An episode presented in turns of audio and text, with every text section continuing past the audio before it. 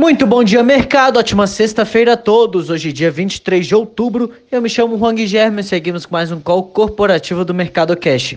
São 9 horas e 15 minutos, horário de Brasília. Índice S&P 500 futuro indicando alta de 0,28 e o índice Bovespa futuro indicando leve queda de 0,08%.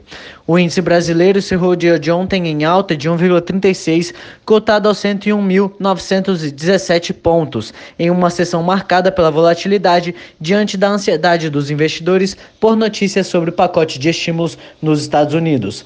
Por aqui, quem puxou as compras foram as ações da Petrobras e dos bancos. As instituições financeiras seguiram refletindo projeções de resultados fortes no terceiro trimestre, ao passo que a petroleira se beneficiou com a valorização da commodity.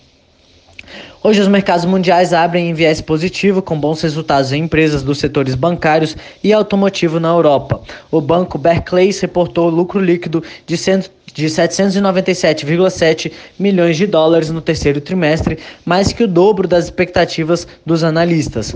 A fabricante de automóveis Daimler aumentou sua expectativa sobre os lucros deste ano e a alta da demanda na China contribuiu para ampliar as margens da divisão de carros da Mercedes-Benz. Além disso, o PMI da zona do euro teve queda para 49,4 pontos em outubro, frente aos 50,4 pontos em dezembro. Contudo, o número foi ligeiramente melhor do que os 49,3 previstos em uma pesquisa da Reuters. O Eurostox opera em alta de 1,29, Alemanha sobe 1,21, Paris sobe 1,55%, Milão opera em alta de 1,25 e Reino Unido sobe 1,60%.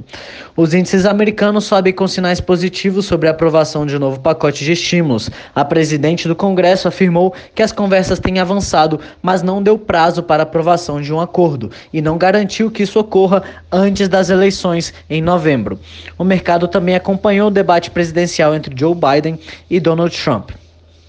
Além disso, a US Food Drug and Administration, agência americana responsável por aprovar medicamentos antes de chegarem ao mercado, aprovou o antiviral Remdesivir da farmacêutica Gilead Sciences como tratamento para Covid-19. Ele será vendido com o nome de Veclure e é o primeiro tratamento contra o coronavírus completamente aprovado pela agência durante a pandemia. Até então vinha sendo usado emergencialmente e a aprovação levou à alta das ações da Gilead.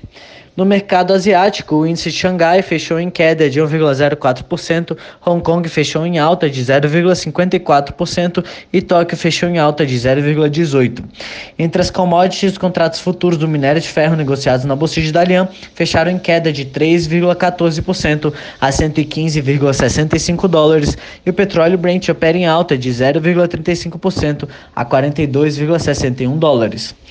No cenário corporativo, temos notícias da Track and Field, em que a oferta inicial de ações da Track and Field saiu a R$ 9,25 por ação na quinta-feira, abaixo do estimado pelos coordenadores da oferta, que era entre R$ 10,65 e R$ 14,95. A operação movimentou 523 milhões. Light. Após a compra de ações na terça-feira, Carlos Alberto Sucupira, sócio da 3G Capital, irá controlar 9,9% de participação da Light. Ele adquiriu fatia de 5% de Ronaldo César Coelho na Companhia Elétrica Fluminense por estimados 270 milhões de reais, informa o valor econômico. O Coelho se, irá, eh, se manterá como principal acionista privado com 17,5% de participação. Ele pretende ampliar novamente seu capital na empresa, possivelmente com a compra de ações que vierem a ser emitidas. Em comunicado na quinta-feira, a Light afirmou que foi informada sobre a compra de 15,2 mil ações ordinárias por parte de Sucupira, que já possuía indiretamente por meio de veículos financeiros outras 14 milhões de ações ordinárias e derivativos de liquidação exclusivamente financeira referenciados em ações da companhia. Conforme a correspondência enviada por Sucupira Light, a participação acionária detida tem por objetivo o investimento na companhia, sem a intenção de alterar a sua composição de controle ou estrutura administrativa.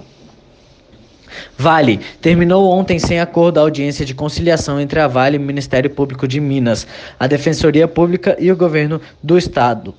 Sobre a indenização referente aos danos causados pelo rompimento da barragem Córrego do Feijão em Brumadinho, Minas Gerais. Uma nova rodada de negociações foi marcada para o dia 17 de novembro.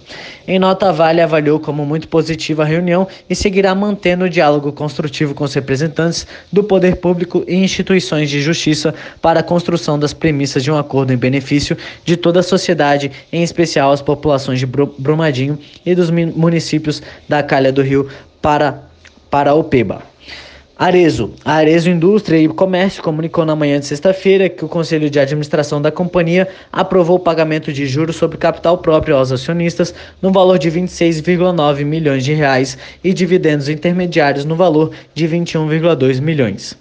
Equatorial. A Equatorial Energia ampliou em 4,3% suas vendas no terceiro trimestre, uh, na comparação com o mesmo período do, do, ano passado. O consumo subiu nas distribuidoras de Pará e Maranhão, informou a Elétrica na quinta-feira à noite. Na comparação, o consumo residencial aumentou 9%, o consumo industrial caiu 7,8% e em números de consumidores houve alta de 1,9%. Por hora, estas são as principais notícias. Desejo a todos um excelente dia e ótimos negócios. Um forte abraço.